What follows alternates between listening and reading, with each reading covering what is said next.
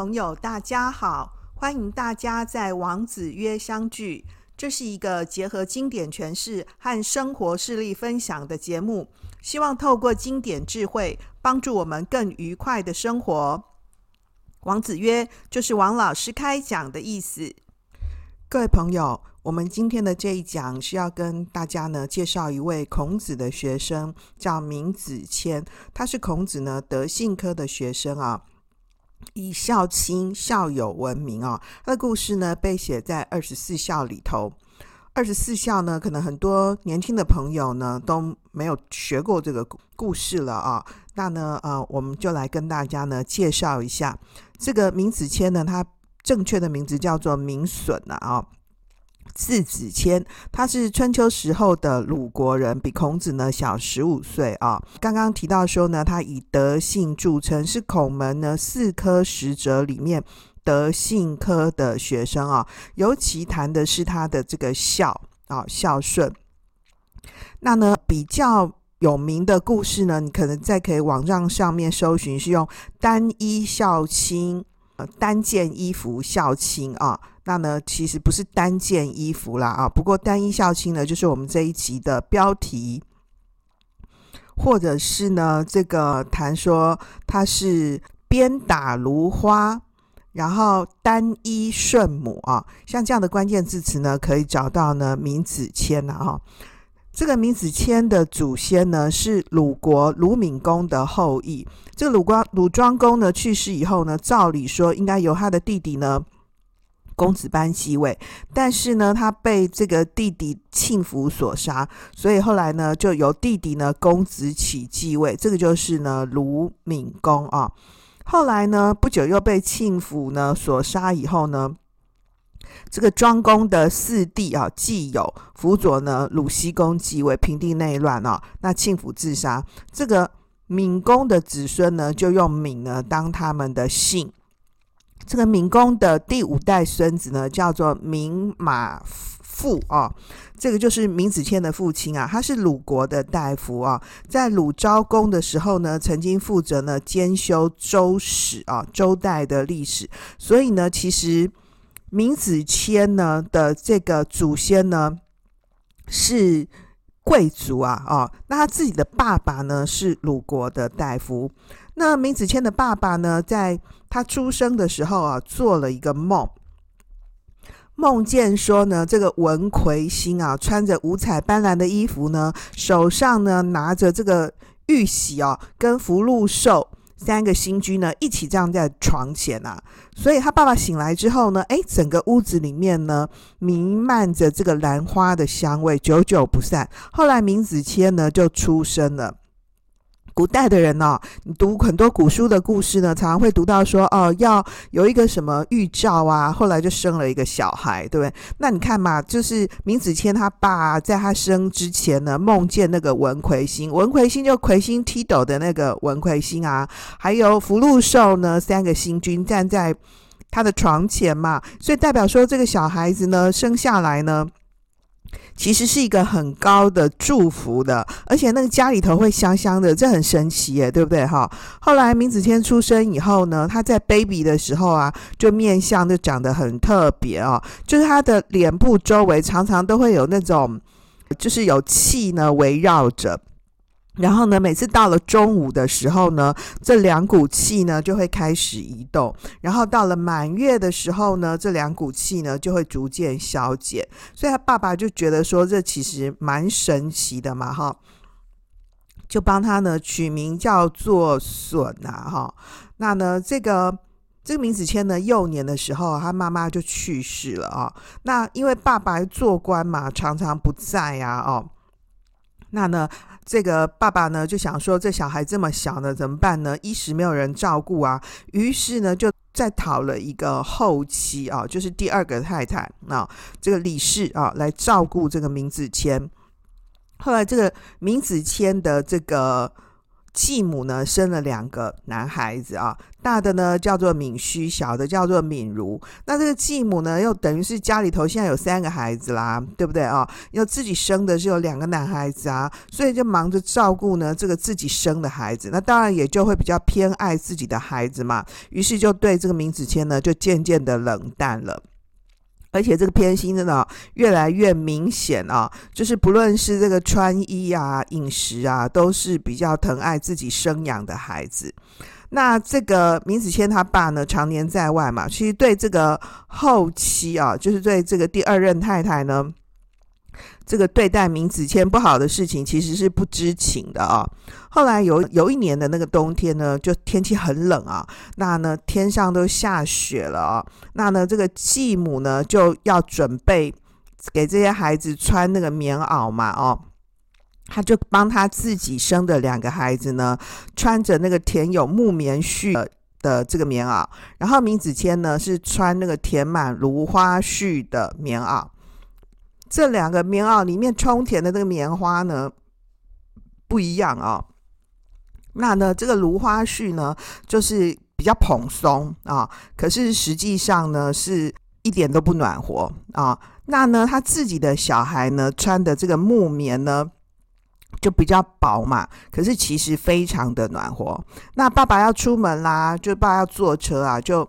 就让这个明子谦呢在前面呢负责掌鞭要赶车，可是因为太冷啦哦，那明子谦呢就冻得发抖啊，然后就没办法很专心嘛，于是他就失手呢把缰绳呢掉到地上，那到马车就失去控制啊，就滑到路旁的水沟里头，他爸就超生气的，就拿鞭子打他。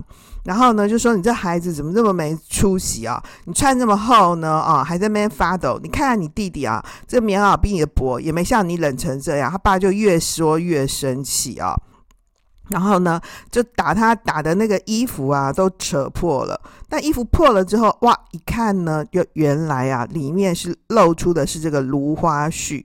后来他爸才发现说这个事情的真相啊。啊，原来这另外这两个儿子的这个棉衣呢，其实是比较好的啊。那爸爸才知道说，他现在等于是冤枉了明子谦嘛，就就大骂他这个第二任太太，而且很严重，决定要休妻啊。明子谦呢，就含着眼泪呢，跪在这个爸爸前面，哀求他父亲说，不要休了继母。然后，而且他还替那个继母哀求说，母在一子寒。母去三子单啊，单身的单啊，就是这个后母还在的话呢，一子寒就顶多只有我一个人受冻而已嘛，哈。可是呢，如果母亲离开的话呢，三子单就是两个弟弟呢，跟我这三个，我们三个孩子啊，都一起要承受呢没有母爱的孤单呐，我们三个都会一起受苦啊。那其实就是。他就希望说，他爸爸不要让这个继母离开哦。就是我现在虽然一个人受冻，可是如果继母真的走的话，三个孩子就孤苦伶仃，都没人照顾了嘛，哦。那爸也觉得说，对啊，就是他讲的也是蛮有道理的哦。那呢，就打消了这个休妻的念头。然后，那继母当然就听到说这个明子谦呢，就是哭求留他的事情嘛，就觉得很感动哦。然后也就觉得很懊悔。从此以后呢，就当然就善待这个明子谦哦，没有那种差别待遇了啦哦。所以呢，后来我们就用这个。啊，明子谦呢这样的一个故事呢，啊，这个元代的郭居敬就编了一个二十四孝，跟明代呢有编一个二十四孝图，就把这个明子谦呢单依顺母，鞭打芦花，就列成了在整个系列当中二十四孝系列当中的第三篇哦。这个中国传统戏曲里面有那个晋剧啊。晋朝的晋啊，这个呃晋剧芦花呢，也是用他的故事呢当做创作背景啊，所以就是二十四孝的故事里面呢，为什么列了明子谦啊？就是原因就是像这样的一段故事啊，哈。孔子呢的《论语》的这个先经篇里面呢，曾经称赞过这个明子谦说：“孝哉，明子谦啊！”就是呃。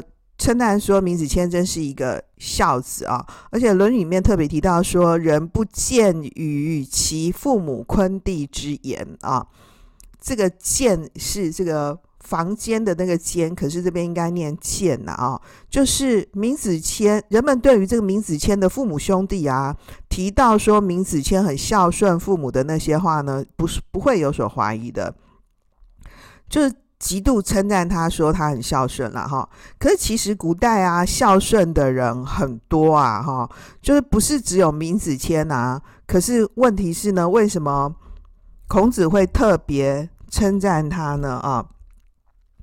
因为呢，其实闵子骞的这个孝顺的故事啊，其实是。比较特别的哦，就我们如果只是表面上看到他很孝顺，这就是一种表面的理解嘛，哈。重点是说，他虽然呢孝友哦，对后母很孝很孝顺嘛，然后呢对这个弟弟呢，两个弟弟也蛮有爱的哦，但是外面呢也没有人非议他的父母兄弟。大家不会误会说他爸就是很糟啊，对不对？然后因为他爸就是在外，不晓得后母这么坏嘛，哈。或者是大家也不会故意去谈说他后母就是因为是后母嘛，哈，所以就抠斗，对不对？抠斗那个前妻的这个孩子啊，所以大家不会特别去这个 diss 他的父母兄弟。所以从这个地方呢，更加凸显出这个他的孝心、孝道、孝行的可贵。因为其实儒家谈孝，并没有说孝顺呐，哈，所以我们其实花了蛮多力气在谈儒家关于孝道。孝是什么意思啊？孝其实是孝敬父母啊，要有孝心啊，要不还不是只是孝养养育而已啊。因为这个其实儒家是不谈呢孝顺的啊，因为如果只是不辨是非，一味的这个顺从顺服的话。这很容易引起误解嘛，就是是愚孝啊，哦，那实际上说合理的事情当然是要孝顺嘛，但是如果不合理的就不能够随便顺从啊，所以把盲目的顺从，把责任都推给父母兄弟，这当然是不孝啊。这个明子谦的孝，就是因为呢，他没有就是。完全的盲目的听从，也没有呢让父母兄弟呢受到他人的异议，所以显得呢更加的可贵啊。所以这个其实谈孝呢啊，这个我国历史上面第一位大孝子呢其实是舜。舜的家庭呢也非常惨啊。这根据呢《尚书尧典》里面提到说，这个舜呢他的父亲啊是乐官瞽叟。那他的父亲呢，心术不正啊，然后他的后母呢，态度呢是很傲慢、放肆、轻狂的。然后他的弟弟叫做象哦，就大象的象。弟弟象呢是骄傲轻慢呢，又非常的不友好哦。但是呢，舜都还是跟他们和谐相处啊，克协以孝，就是克尽孝心啦，用这个孝道呢，跟家人和谐的相处。所以呢。大家就推赞他说，因为他的这个德业很好，很醇厚嘛，像这样的人呢，来治理国务呢，应该不至于呢太坏啊。所以其实刚刚呢谈说，这个在人伦之常里面要表现出孝道比较容易，可是闵子骞碰到这种是人伦之变呢，就是。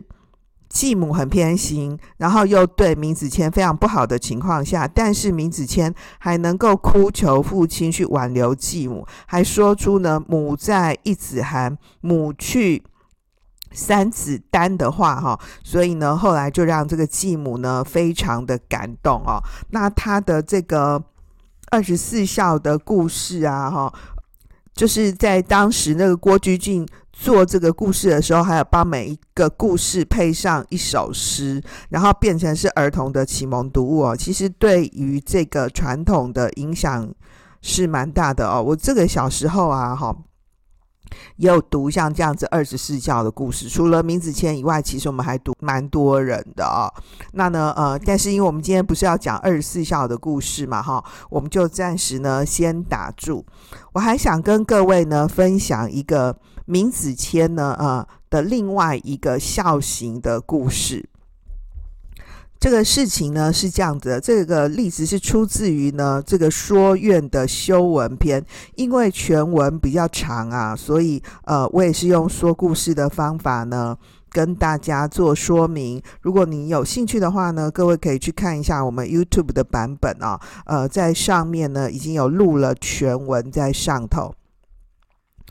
这个是闵子骞呢守礼节哀的故事啊。这故事里面呢有子夏、闵子骞、孔子啊跟子贡四个人。呃，子夏呢这个守丧期呢三年满了之后呢来见孔子啊。孔子呢就给他一把琴，让他弹琴。那子夏呢拿过琴来弹奏呢，就神情就很很愉快啊。然后呢。因为已经丧期结束了嘛，哦，那他就站起来呢，跟孔子说：“先王规定呢，这个父母之丧要服三年的丧服啊，哈，我不敢不做到。先王至礼，不敢过也。”于是呢，孔子呢就称赞子夏说：“啊，你真是君子啊！”后来呢，这个闵子骞呢也守丧三年期满啊。来见孔子，孔子呢也给他呢一把琴啊，就让这个闵子骞弹奏。闵子骞呢拿过琴来弹奏以后呢，神情呢显得非常的忧愁悲伤。他弹完了之后呢，站起来结束了啊。他就说呢，这个先王呢规定呢，这个父母之丧是要服三年的丧服嘛，那我不敢超过。所以呢，他就回答说：“先王治礼，不敢过也啊、哦，不敢超过。”那孔子呢，也一样称赞他说：“啊，真是君子啊！”那子贡呢，就现场目睹了这一切，子贡就觉得很不能了解，对不对？哈，他就问孔子说：“哎。”闵子骞呢，守丧啊，就是余哀未尽，对不对？还是非常伤心啊，哈。那呢，这个孔子老师，你称赞说他是君子，可是呢，子夏也是守丧，他的守丧呢，悲哀呢已经结束了，悲哀已尽啊。老师，你也称赞他是君子啊，就是两个人都一样是守丧，伤情满了，然后两个人弹琴，一个觉得很开心。啊，然后孔子称赞是君子，这是子夏嘛？一个觉得哇，还是很伤心。然后呢，这个是闵子骞嘛？啊，可是老师你也同样称赞他是君子啊。两个人其实那个态度啊不一样啊，啊，为什么会是这样呢？哦，各位，你可以发现哈、哦，孔门里面呢，对同样一个问题，常常会有不同的表述，对不对哈？然后，因为每个学生个性不同啊，对同样一件事情啊，就是父母过世，服丧三年呢，期满之后呢，我的这个伤心啊，哈的那个表现呢，也是不同的。那可是因为丧期已经结束了嘛，所以就是当然可以弹琴啊，哦。其实孔门谈呢，这个三年的商期不是真的守满三年，三乘以十二，三十六个月，不是嘛？哈，这个我们在前面呢。谈三年之伤的时候呢，有提过了啊。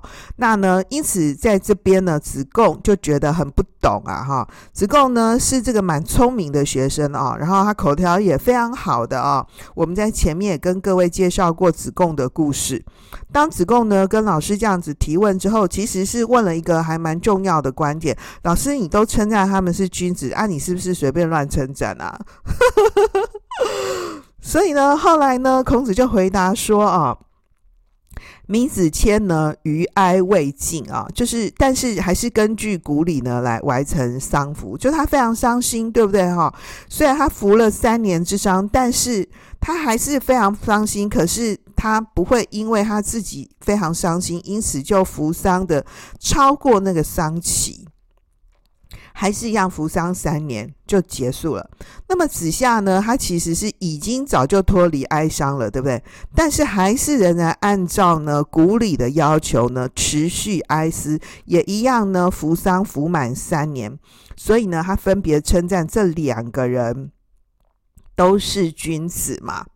啊、所以呢，这个一方面呢，这个闵子骞悲哀不止，是用礼呢来抑制。抑制自己的情绪，所以是君子。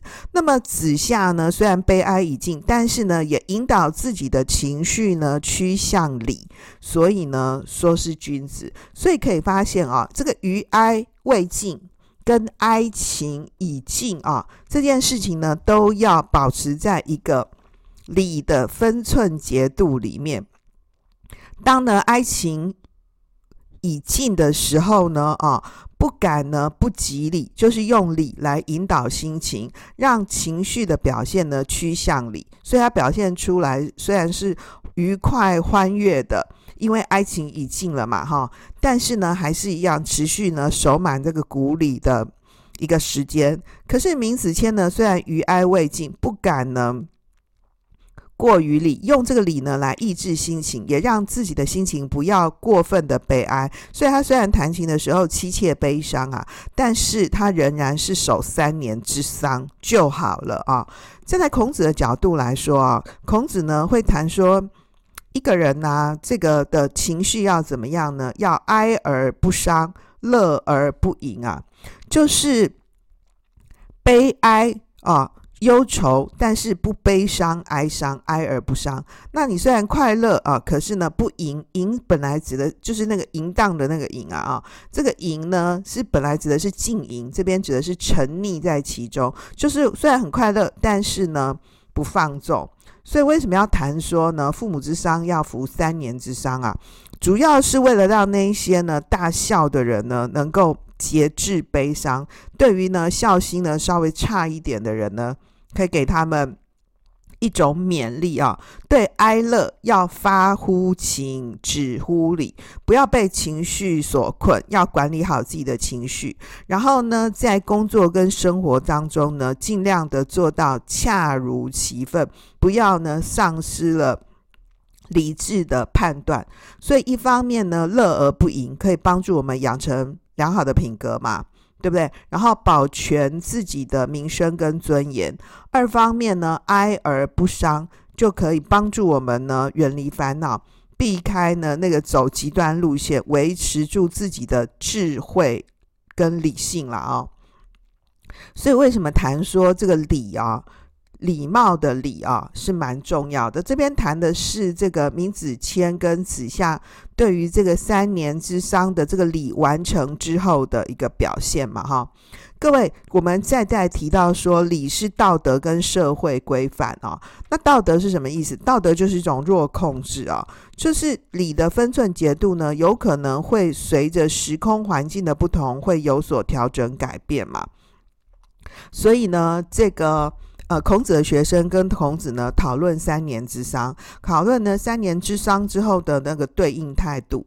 那这里头呢，发现说，哎，礼被改变了，或是什么样才是合乎分寸的呢？这边呢，很重要的就是要对话，要讨论。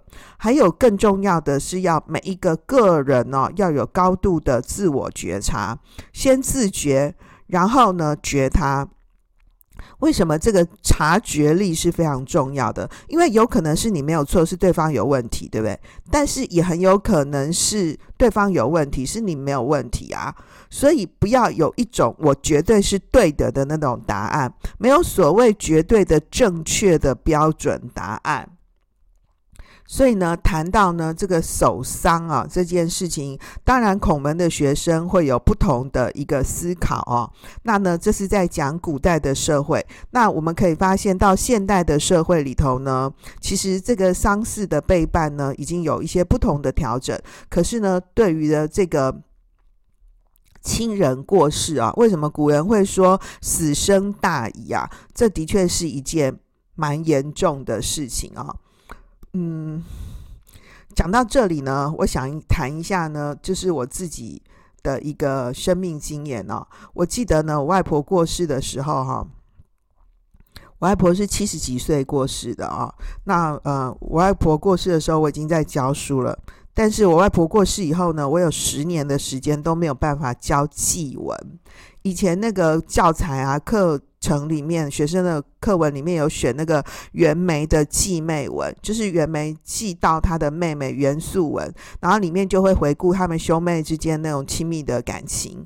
然后还有选那个韩愈的继十二郎文，这个十二郎是谁呢？是韩愈的侄子韩老成。那因为韩愈幼年丧父，就是他他这个哥哥跟嫂嫂抚养他长大嘛，所以他跟他侄子十二郎啊，从小就一起长大，然后经过很多。就是很多的相处，然后就感情很好。可是到了成年以后呢，这个韩愈四处漂漂泊，就很少跟十二郎碰面。就这个当那个韩愈官运要好转，有可能跟十二郎可以重聚的时候，那十二郎就过世了。所以这篇文章其实也非常感动哦。这个继妹文啊，继十二郎文是这个祭文当中的经典，所以课本里面都有选。每次教到这两课的时候啊，我都没办法开口。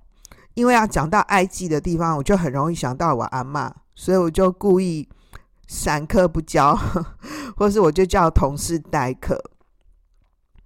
因为我觉得这个亲人的过世哦，真的太伤心了啊！大概差不多有十年的时间，我都没有办法开口去提我外婆过世这件事情啊。就是其实因为死亡是不可逆的，我们现在谈说那个人就人间蒸发了，感觉人间蒸发很像打电动打捞啊，就把怪物干掉一样，或是手机上面把谁拉黑啊，就把谁屏蔽啊、删掉，对不对？可是现实生活不是这样诶，现实生活里面的人啊，是有呼吸、有血肉身体的每一个活生生的人呢，特别是我们很熟悉的家人，其实。说真的，常常也不是真的很认识、很了解你的家人呐。有可能是你的家人呐，不会表达或不懂表达，或者是说你因为功课很忙啊，工作很忙，其实也没有时间、没耐心呢，多去跟你的家人说些什么。所以谈到明子谦的笑哈，我很盼望说，趁着现在要过年哦，过年会有很多那个家人需要一起打扫啊，一起去买东西、采买啊，或者一起吃东西啊，或者是一起放假在家的时间。我想呢，全家人呢，啊，一起好好吃顿饭，看看你们全家一个都不漏的可以聚在一起，其实这样也就很幸福了。然后你可以谢谢你家妈妈做一桌这么好吃的菜，可以全家在一起聊聊天，不要只是各自玩各自的手机嘛。如果找不到话题的话，你可以跟你家的爸妈分享一个你最近看到不错的 YouTube 影片嘛。不然的话，我觉得一起骂政客啊，我也觉得是不错的活动诶。只是我要提醒长辈人哈，听年轻人意见的时候哈，重点是听啦。就是长辈真的不要给出太多自己的想法，就家里的年轻人啊，愿意跟你说，愿意表达，这个全家才有机会多坐在一起说说话嘛。认真想想，台湾就是因为选举的时候，大家都在各说各话啊，所以我们的生活才多了很多趣味的聊天的谈资嘛，就很多聊天的趣味话题啊。你看那个网友都会做很多很好玩的梗，对不对？哈，很谐音啊，很有趣啊。或许我这样想啊，这种感觉其实就觉得啊，王老师你其实蛮废、蛮不负责任的啊。但是其实我真心觉得，我们的自己的生活哈，得靠自己认真维护照顾。这中间有很多得靠自己用心努力的地方，但是也还有更多不可测的努力也没办法的地方。你看哈，我们才刚度过三年的 COVID-19 的疫情，这怎么会想得到呢？然后他。他就是感觉 COVID-19，现在发现好像就是类感冒，对不对？然后得一个像这样的一个病毒，然后那个人就没了耶。所以回到这边呢，讨论孝道哈，看起来好像是很八股，但是如果我们再认真想想，一个人如果家庭关系好一点，那我们就是有依靠的人嘛。这个家庭关系好的小孩，将来出了社会，应该也会少一点社会问题，至少不会给社会带来负担嘛。我们这一集呢，上架的时间呢，也刚好是选战最热烈的时候。这个周末你应该会有一些待在家里看电视的时间吧？那么，如果你的家庭关系好呢，请大家呢不要忘记谢谢你家的爸妈。感恩这辈子呢难得的父母儿女一场啊、哦！因为有父母啊，所以你不是孤独的，你是有依靠的。但是呢，如果你觉得你的家庭关系不够好哈，也请大家呢还是在心里呢感谢你家爸妈啦。因为这辈子呢，还债报恩结束以后呢，下辈子你们也不会继续在一起了，并且听完节目以后啊呢，你就可以开始行动了，替即将到来呢有意思的周末呢做一些准备吧。好了，今天的重点整理，第一点，明子谦，名损。字子谦，他是孔门里头呢德性科的学生。第二点，明子谦呢以单一孝亲、单一顺亲，列名为二十四孝之一。第三点，孔子评论闵子骞和子夏守丧的事情呢，谈说呢是闵子骞是余哀未尽，不敢过于礼；子夏是呢。哀情已尽，不敢不及礼。孔子认为说呢，对于呢这个哀乐的心情啊、哦，要哀而不伤，乐而不淫。所以评论呢，他们两位呢都是君子。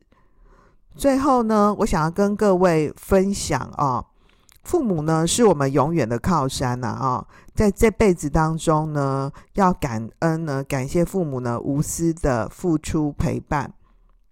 一年要结束了哦，我很幸运的是，我有一对呢非常好的父母啊。那呢，不晓得你的家庭是怎么样的呢？可是因为父母儿女一场，也真的只会有一辈子而已啊。好喽，今天就到这里，谢谢大家的收听让我们透过经典好声音感受经典智慧一起发现一个更好的自己。我是王老师我们下次见哦拜拜。